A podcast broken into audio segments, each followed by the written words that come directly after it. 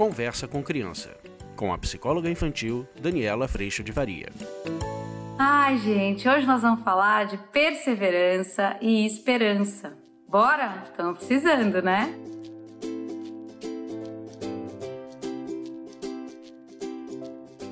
Olha, depois dessa sequência de vídeos que eu chorei, ixi, foi de tudo, né, gente? Espero que você tenha gostado, que tenha te dado um descanso nessa caminhada de todo dia, que às vezes fica realmente tão desafiadora. Mas hoje eu queria trazer para vocês esse importante respiro que é a esperança. E eu tenho notado e tenho me preocupado com esse momento que a gente está vivendo, principalmente quando a gente começa a perceber a esperança sendo abalada. A esperança ela é realmente uma gasolina importante, a esperança e o sentido para a gente levantar mais esse dia e a gente entregar o nosso melhor possível. Mas muitas vezes a gente vai ver essa sensação de falta de esperança, essa sensação de peso acontecendo nessa circunstância da vida. Eu acho que a primeira grande esperança, eu não posso deixar de dizer isso para você, é essa presença de Deus essa promessa de Deus, de toda essa restauração. Isso dentro, obviamente, da cosmovisão é, judaico-cristã. Essa presença de não estarmos sós nos momentos mais difíceis, nem nos momentos mais maravilhosos, a gente está sempre acompanhado desse amor que nos amou primeiro. Isso eu tenho que dizer para vocês que me enche todos os dias de alegria e de esperança. Porque sem essa presença, né, o Victor Frankl traz muito isso nos livros dele, sem a presença do supra-sentido, o que acaba acontecendo é que a gente começa a levar o mundo nas nossas costas. E como a gente não tem todo o controle, a gente não está na centralidade da vida, a gente acaba sendo muito abalados, e a gente vai ser abalados, mas muito definidos ou determinados pelas circunstâncias. Então vai ficando muito difícil a gente lidar com as circunstâncias da vida e perceber que eu acho que essa é a presença de Deus, é isso que Deus traz, que nesse amor que me amou primeiro, eu sempre tenho um espaço de paz, apesar das circunstâncias. Um espaço de liberdade nessa relação e na paz que Ele me traz. Qualquer circunstância me entristece, sim, às vezes fico brava, mas eu estou num processo muito grande de aprendizado exatamente de onde é que está a nossa paz.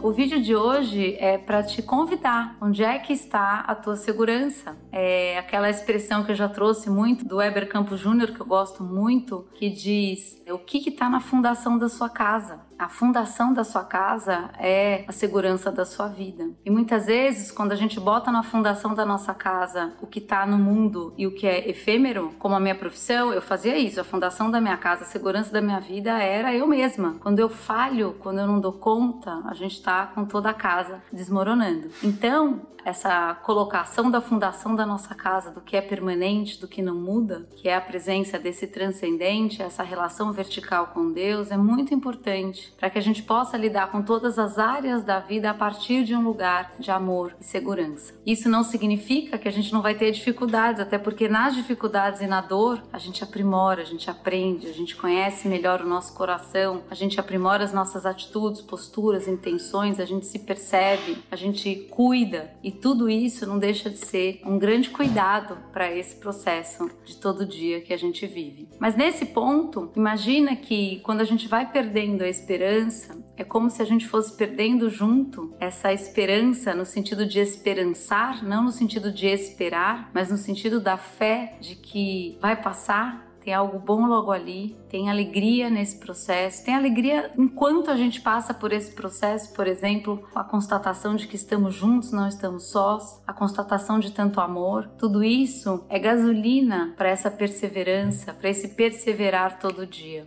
E é muito bom a gente poder acordar e se dar conta de que eu só tenho esse dia de hoje. Às vezes nosso processo mental, como das crianças também, né, vão para o futuro, para o amanhã, querendo garantir o amanhã, ou para o passado, tudo que eu devia ter sido, tudo que eu devia ter feito não dei conta. O hoje, com toda a responsabilidade, com toda a perseverança, ele é plantio que me enche de esperança nesse amanhã. Me enche de esperança de que fazendo a minha parte, com fé, caminhando um dia de cada vez, a gente vai sim vivendo experiências maravilhosas nesse mesmo dia de hoje, mas também com muita esperança de dias melhores.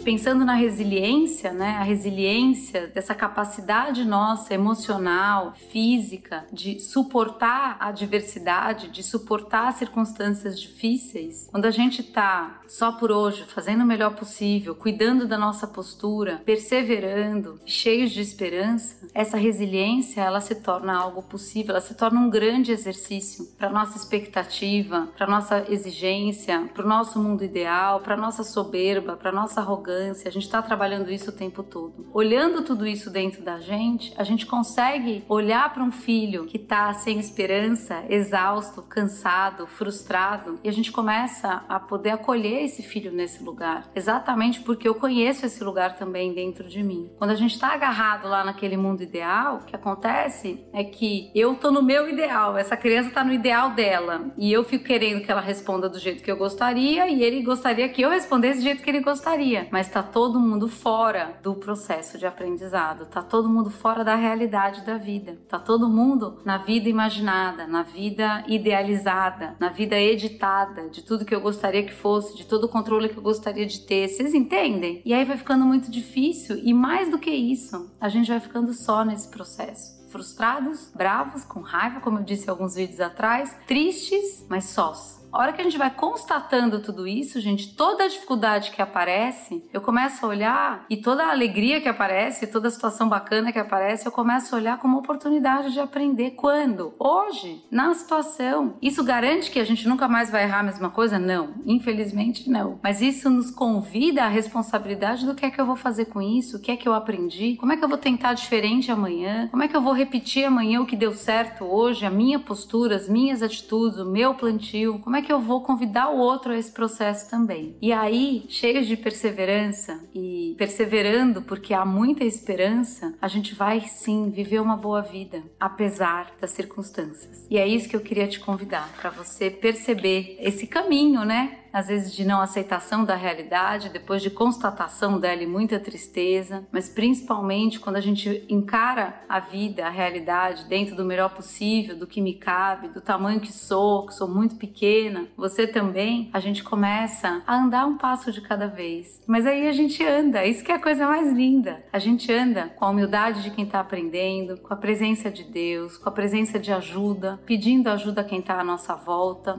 E a vida, ela se torna uma boa vida, apesar das circunstâncias.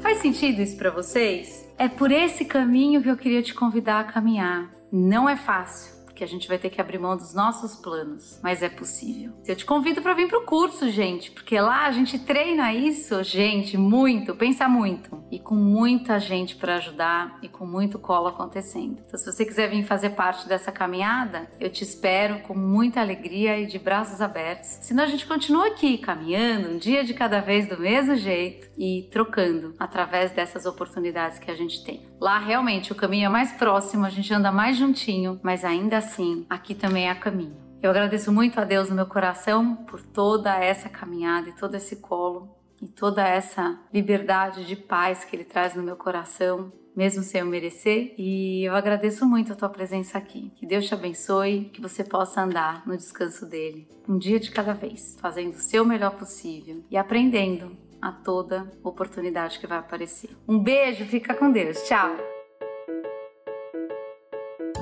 Você acabou de ouvir Conversa com Criança, com a psicóloga infantil Daniela Freixo de Faria. Mande seu e-mail para conversa@danielafaria.com.br.